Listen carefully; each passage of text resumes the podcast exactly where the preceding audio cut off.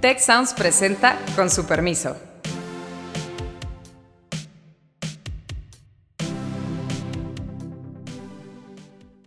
Con su permiso, soy Beata Boina y hoy vamos a hablar sobre las mujeres y el 8M que siempre, siempre nos hace recordar el tema de la igualdad de género y el problema que no hemos alcanzado esa igualdad de género ni en el mundo ni en México se ha politizado mucho, eh, digamos, desde arriba al movimiento eh, feminista, pero yo creo que pues es un movimiento que la verdad es que lo que une precisamente es mujeres de diferentes frentes políticos y diferentes ámbitos, diferentes opciones políticas. No se puede atribuir la agenda ni el movimiento a una concordancia con ideologías de derecha o contrarias. Si algo es de izquierda en todos los lugares del mundo, son los movimientos feministas.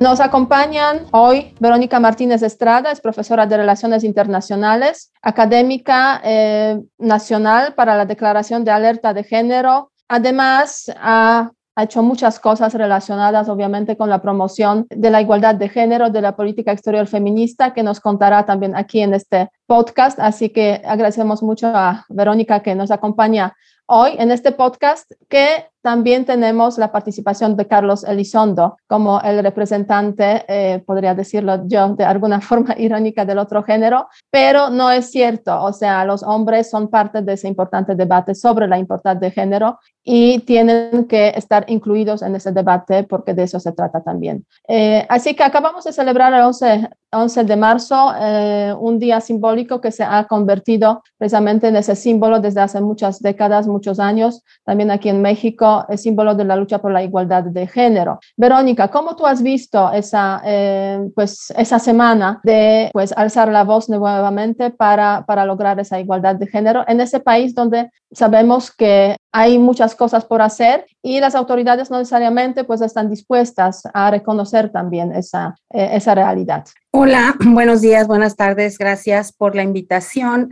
Fíjate, Beata, que eh, el día 7 de marzo un día antes del Día Internacional, el día 8, hubo una reunión a través de Twitter de la Red Nacional de Feministas y se estuvo hablando sobre la situación de miedo de retomar las calles otra vez en diferentes ciudades de nuestro país. Y ah, creo que uno de los mensajes que compartían las representantes de las colectivas y las organizaciones feministas del país era la determinación de salir nuevamente a las calles a pesar del miedo, confiando en, en el grupo, en el acompañamiento de todas, ah, de todas las mujeres. Y hablaron de un tema que a mí me parece fundamental a través de esta Red Nacional de Feministas, que como comento, integra varias colectivas, de 10 temas o 10 puntos que le llamaban nuestras 10 irreductibles, como los pendientes nacionales que se tienen en el país y bueno, no, no te puedo negar que sí, un día antes yo pude sentir ese miedo estando desde Querétaro con todas las circunstancias de violencia que se vivieron también en el estado y se hablaba incluso de este temor con respecto a las vallas y el despliegue de toda la fuerza policial respecto a la marcha, pero ah, ah, estando ya el día 10 de marzo, creo que ah, en la mayoría de los estados todo salió bien Hubo, como siempre, algunas manifestaciones de algo que le llaman el bloque negro, que en muchas conversaciones se dice que son eh, mujeres que no necesariamente pertenecen a colectivas específicas y que toman ah, como estandarte la violencia para expresar su inconformidad. Entonces, creo que, que el miedo se nos pasó porque fuimos juntas y estas 10 irreductibles pertenecen a una agenda que se le va a dar seguimiento uh, con rumbo al 8M del 2023. ¿Cuáles son, Verónica, esos 10 irreductibles? Porque creo que luego pasamos mucho tiempo y se entiende discutiendo las, el contexto tan poco afortunado de casi sembrar miedo respecto a lo que podía pasar en estas marchas discutimos mucho lo bien que le fue a la marcha, el espíritu solidario, los grandes números, todo eso es muy importante. Pero lo más importante creo es lo que acabas de decir. ¿Qué hacemos de aquí al siguiente 8 de marzo para que las mujeres tengan menos miedo, para que las mujeres vivan en un mundo más igual? ¿Cuáles son esos 10 irreductibles? Me gustaría compartir los primeros cinco. Ah, el primero dice hacer un frente nacional ante la violencia feminicida. Se está instando a los estados a la declaración de la alerta de género y una vez que se active la alerta, a evaluar a las autoridades y los protocolos otro segundo punto que tiene mucho que ver con el dinero es la restitución del anexo 13 del presupuesto de egresos de la federación en materia de políticas a favor de los derechos de las niñas y las mujeres. El punto número tres es la transformación del INMUJERES en un organismo constitucional autónomo con funciones de autoridad y resoluciones vinculantes. Ah, el número cuatro es erradicar la cosificación de las mujeres, en particular de las mujeres pobres, no promover acciones legales y legislativas para la renta de úteros y venta de niñas y niños, aplicando de manera efectiva la ley para sancionar y prevenir la tortura sexual y trata de niñas y mujeres con fines de explotación sexual. Y la quinta, garantizar y vigilar la prohibición del matrimonio infantil y sancionar a quienes promuevan el trueque de niñas indígenas por mercancías o dinero, así como visibilizar, atender, prevenir, sancionar y erradicar la uh, violencia vicaria.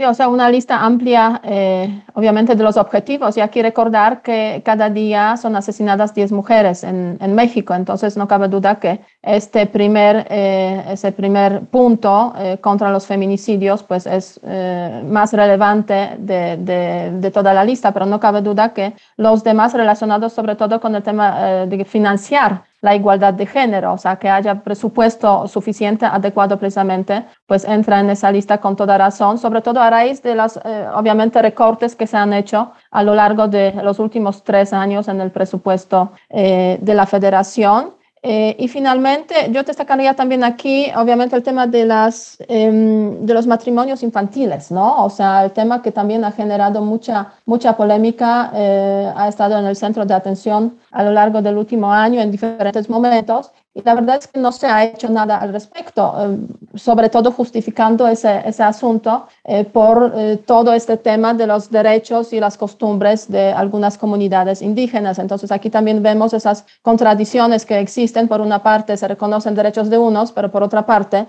pues cuando se trata de las mujeres, pues se cuestionan los derechos de, de, este, de este grupo. Entonces, yo creo que hay mucha cosa por hacer. Ahora bien, ¿hasta qué punto esas, eh, realmente esas manifestaciones que estamos viendo en México desde hace ya algunos años están contribuyendo a mejorar la situación de la mujer? ¿Cómo, cómo tú lo ves, Verónica? Yo estoy convencida que la visibilización en lo público, que la toma de las calles uh, mueve al cuestionamiento, a, la alienación y a la conciencia. Uh, estoy cierta también de que muchas personas muestran su inconformidad, pero cada vez más en las marchas que hemos tenido, por ejemplo, aquí en la ciudad de Querétaro, puedes ver las expresiones de la gente asintiendo, estando de acuerdo con las exigencias y creo que es uh, un espacio que no se debe de no se debe de soltar. Lo malo sería que solo se hicieran las marchas y no se tuviera un proceso de seguimiento a las agendas locales y su vinculación con lo federal. Yo creo, siguiendo tu pregunta, Beata, complementando desde mi perspectiva lo que dijo Verónica, el momento político más importante hoy, en términos de su capacidad de convocar a la plaza pública, ha sido el movimiento feminista no hay ninguna marcha que se le acerque en los últimos tres años. Habiendo llegado el gran movilizador de la sociedad al poder, que es Andrés Manuel Obrador, no hemos visto ninguna capacidad de organización similar en alcance, en contundencia, en alegría, en solidaridad, en conmovedor para quienes yo fui a la de hace dos años, no fui a esta. Y yo creo que eso en la historia de los derechos, estos se logran luchando y batallando. Qué feo que sea así. Yo qué más querría que la pura premisa moral de eh, la indispensable igualdad entre hombres y mujeres fuera suficiente, pero en la historia de los derechos, los derechos de todos tipos, civiles, políticos, sociales, se han ganado a través de movilización política y la construcción de coaliciones amplias que obliguen a los gobiernos a gastar, por ejemplo, más dinero, porque derechos sin dinero no son derechos, es pura retórica. Y en México nos encantan poner cosas en la Constitución y luego olvidar que hay que financiarlas. Entonces, esto de visibilizar el presupuesto de las mujeres en un anexo, es a lo que te referías, Verónica, para explicarle al público, es bien importante, porque entonces podemos ver transversalmente cuánto se está gastando realmente en los distintos programas que de distintas lógicas apoyan a las mujeres. Y lo grave de esta administración es que cada vez se gasta menos, por eso quitaron el anexo, para que no se viera, para que no se viera que proyectos muy importantes desde las estancias infantiles, las escuelas a tiempo completo y muchos otros no se está financiando adecuadamente. Entonces, derecho sin dinero no es derecho. Y el segundo tema que es también bien, bien importante, no sé si el órgano de función autónomo sea la solución, pero sí se necesita un órgano dentro del Estado mexicano que tenga más poder que el Instituto para la Mujer, que sea capaz de estimular en todos los frentes, si el presupuesto se dio, que se aplique, que si tal política requiere tener una perspectiva de género, que se tenga de verdad, no solo que se cumpla en el papel. Y esa es la lucha de todos los días, que es la desgastante, es la que no se ve, es la que está detrás de todos estos colectivos o colectivas, como dices tú, pero en fin, ahí ya no puedo llegar mi lenguaje de género hasta allá. Todos estos colectivos que están permanentemente especializados en un tema o en el otro, que no nos damos cuenta muchas veces, son los que esperemos que con el tiempo, con mayores apoyos sociales, con mayor difusión de lo que se hacen, de lo que hacen, puedan tener pues el objetivo último de esto, que es emparejar el piso, emparejarlo de verdad. Ahora bien, este, hay una gran diferencia, digamos, en cómo se percibe ese tema de, la igualdad de género, la lucha, el feminismo en diferentes partes de la República. Tú vienes, Verónica, de Querétaro, o sea, una ciudad importante, una ciudad muy cercana también, digamos, a, a la capital, pero si nos alejamos un poco más este, o recorremos diferentes partes de la República, pues no cabe ninguna duda de que no hay las mismas sensibilidades. O sea, ¿cómo tú desde la perspectiva, digamos, de también red, red feminista, de lo que estás haciendo, promoviendo en tu, en tu trabajo, cómo ves ese, ese tema? ¿no? O sea, hay una necesidad también de cambio de mentalidades, yo creo que muy importante, además de pues, una serie de herramientas para realmente, pues desde el punto de vista de presupuesto institucional, promover esa igualdad de género y garantizar esa igualdad de género. O sea, ¿cuáles son los principales como problemas de raíz en cuanto a la sociedad este, cuando hablamos de, esa, eh, de, ese asunto? ¿Y cuáles son las diferencias también? Fíjate que antes de, retomar esto de lo nacional, lo federal, lo, lo, estatal, los diversos estados, me gustaría vincular algo que comentaban anteriormente respecto a lo político. Creo que tenemos no solo en el contexto de pandemia, sino desde la llegada de eh, este nuevo periodo federal, algunas declaraciones y algunos cambios que han llevado en retroceso al movimiento de las mujeres y que se ven plasmados también en esta agenda. Me gustaría compartir en el sentido político otras cuatro que me parecen muy importantes. La primera, la aprobación a nivel federal y en todas las entidades federativas de la iniciativa 3 de 3 contra la violencia hacia las mujeres, desterrando a los agresores, acosadores y deudores de pensión alimentaria de todos los cargos públicos y de elección popular. Se usa el hashtag ningún agresor en el poder.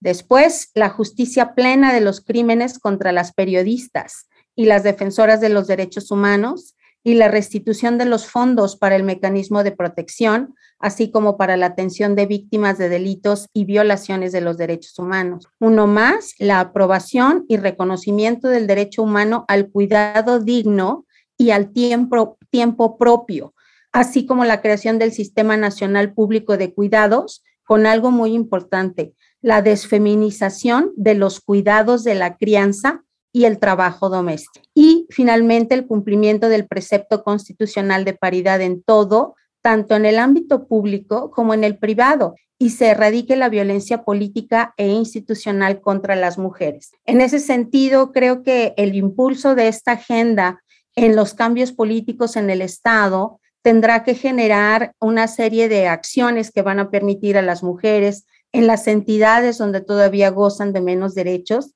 de estar conscientes ah, de esto mismo. Se veía en las noticias ah, que en uno de los, un, pueblo una sola chica el año pasado hacia la manifestación, hacia la marcha, y en este nuevo año se le unieron otras 15 personas más. Entonces creo que la conciencia a través de las redes, a través de la llegada de los trabajos, de los grupos colectivos, colectivas y de las mismas instancias de los gobiernos municipales y estatales, si tienen esta conciencia, este seguimiento, esta presión, creo que poco a poco iremos cambiando todos estos estereotipos machistas culturales que eh, todavía permean y se ven en, en las calles, en todos los espacios públicos y privados de nuestro país. Ahora bien, digamos, con una agenda tan amplia, amplia por necesidad evidente, digamos, no digo que esté mal, lo que es bien complicado es cómo generar suficiente presión en cada uno de esos temas para que la agenda avance.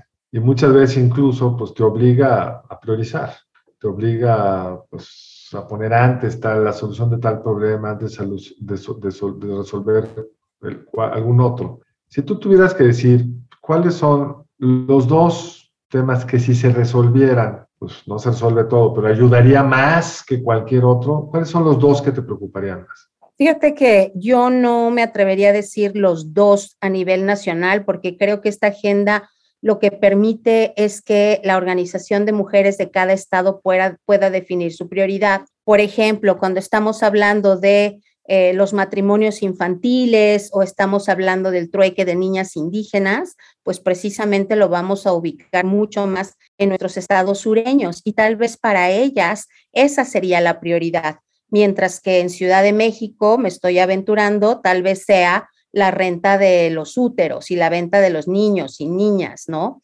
A las cuestiones de, eh, la defensa de, las defensoras de los derechos humanos. Entonces, creo que no necesariamente en todas las entidades tendrán que cumplirse los 10 puntos de la agenda, sino que las mujeres organizadas de cada estado podrán decidir qué es lo que es prioridad para ellas y en ese sentido ir abonando a la agenda nacional. Y esto fue lo padre de la Red Nacional ah, de Grupos Feministas, es que se está tratando de hacer esta colecta de información a nivel nacional para saber qué está pasando en cada estado y empujar y apoyar las agendas, los intereses de los distintos grupos en las entidades.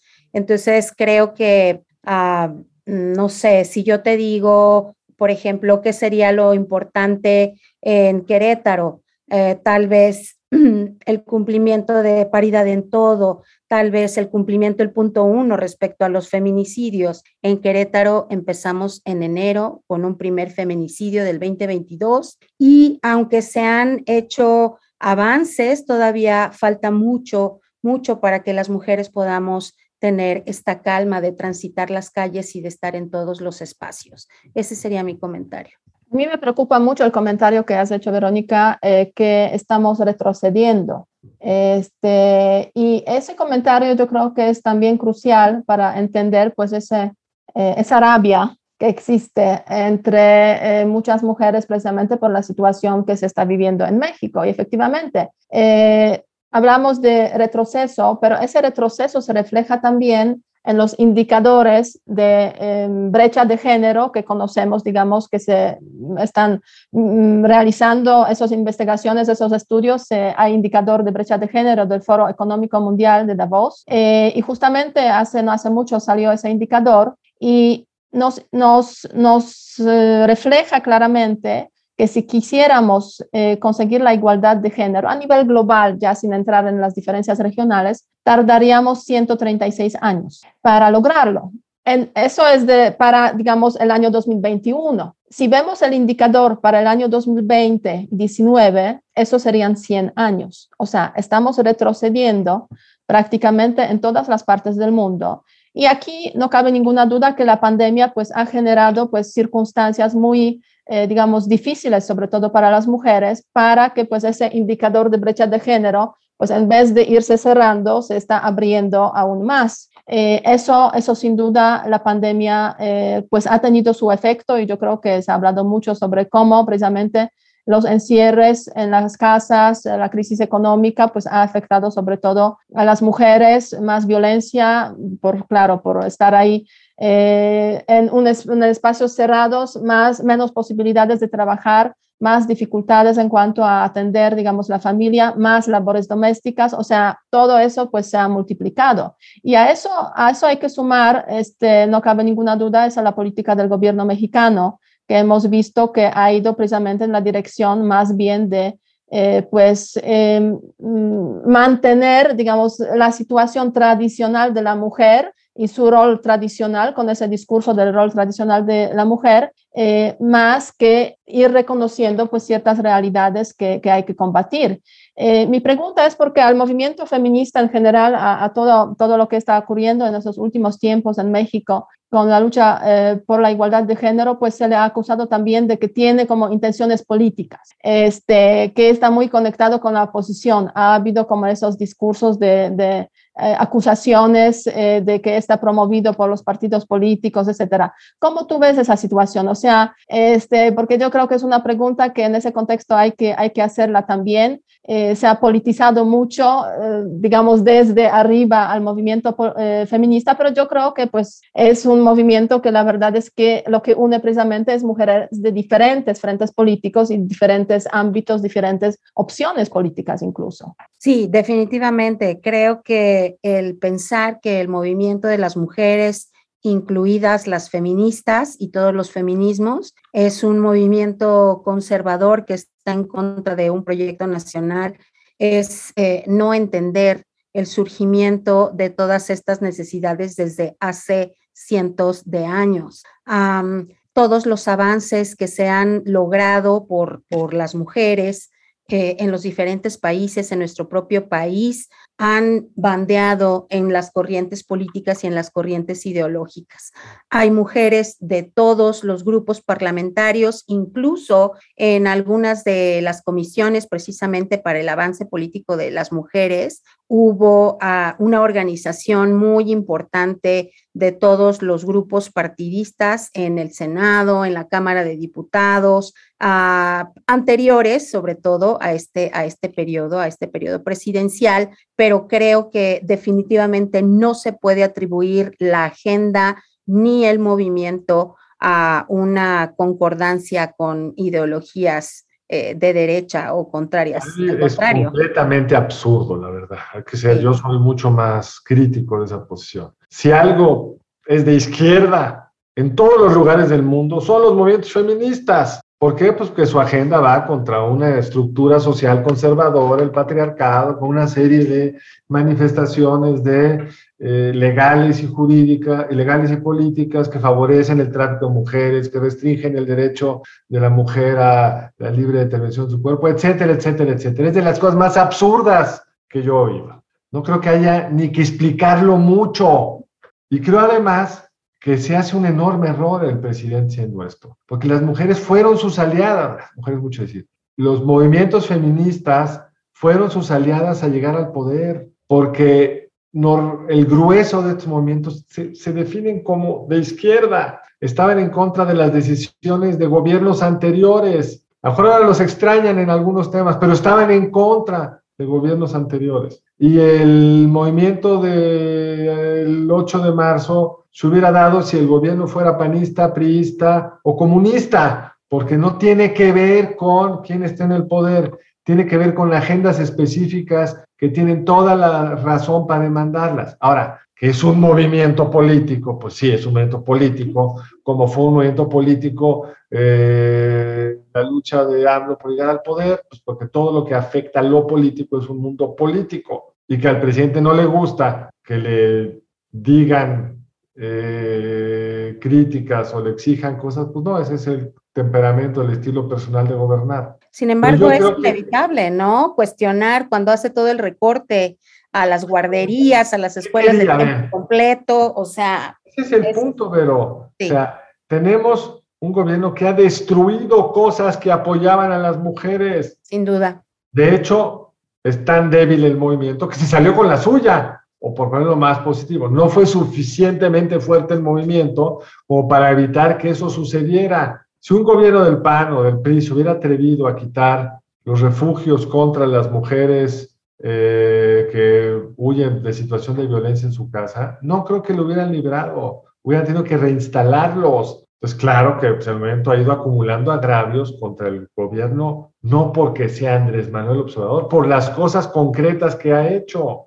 Ahora, ahora bien, este, hay unas contradicciones, muchas contradicciones obviamente en ese gobierno por una parte, pues tenemos toda, toda esa política de recortes, de, digamos, eh, disminuir las capacidades realmente del Estado para que, que, pueda generar las circunstancias, condiciones para que haya una igualdad de género y realmente pues que se pueda implementar esa, esa situación. Pero por otra parte, pues tenemos política exterior feminista y me gustaría ese punto tocar contigo, Verónica, también y, y contigo, Carlos, porque porque bueno, es como se puede decir una isla por ahí en este, en este mar de eh, elementos negativos, eh, cierta contradicción, no cabe duda. Yo diría hasta suena un poco absurdo en ese contexto eh, que México esté por ahí en las Naciones Unidas, internamente también hablando de política exterior feminista. ¿Cómo, ¿Cómo tú ves ese tema? Porque has estado por ahí también participando en el Instituto de Matías Romero, Romero en algunas cosas, algunas actividades relacionadas con ese, con ese asunto. Creo que es una buena iniciativa lamento que no tenga eco en el Ejecutivo Federal. Creo que el Instituto Matías Romero y la Secretaría de Relaciones Exteriores están tratando de ir a la par de otros gobiernos eh, internacionales, tomando en cuenta la paridad, la promoción de las mujeres, el ingreso en todos los procesos diplomáticos. Tienen muchos retos, sin duda porque los números que han arrojado todavía no muestran un equilibrio de 50-50, pero creo que la declaración y el interés de hacerlo es bueno. Lamentablemente coincido contigo en que es una isla dentro de todo el, el sistema, el sistema que estamos viviendo ahorita. Sí, sin duda. Verónica, si nos pudieras compartir también tus redes sociales, por si este, los que nos escuchan pues quieran seguirte, ojalá, ojalá te sigan en, en Twitter o en otras redes que tú, que, tú, que tú tengas. Sí, muchas gracias. Me pueden encontrar en Twitter como B Martín Z71 y en Facebook como Verónica Martínez Estrada, en Instagram igual Verónica Martínez Estrada. Y quisiera cerrar como mi intervención diciendo que es necesario que haya dinero para que estas agendas puedan avanzar a nivel estatal y a nivel federal.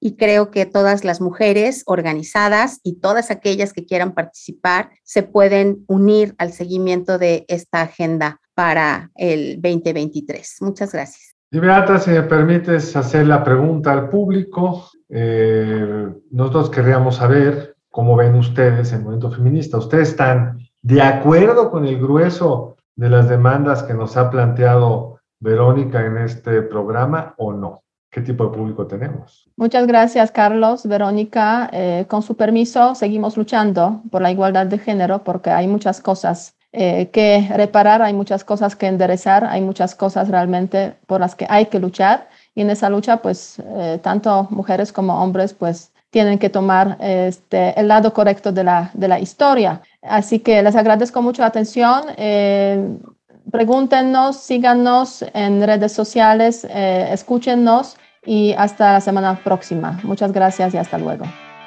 Si quieres conocer más sobre el comercio y los negocios, te invitamos a escuchar Territorio Negocios. La experiencia del cliente o del usuario es cada vez más importante. El podcast en el que hablamos sobre las nuevas tendencias de innovación, emprendimiento, finanzas y liderazgo en México y en el mundo. Escúchalo en Spotify, Apple Podcast y Google Podcast. Muchas gracias al equipo del Tecnológico de Monterrey y de Tech Sounds. Productor ejecutivo de Tech Sounds, Miguel Mejía.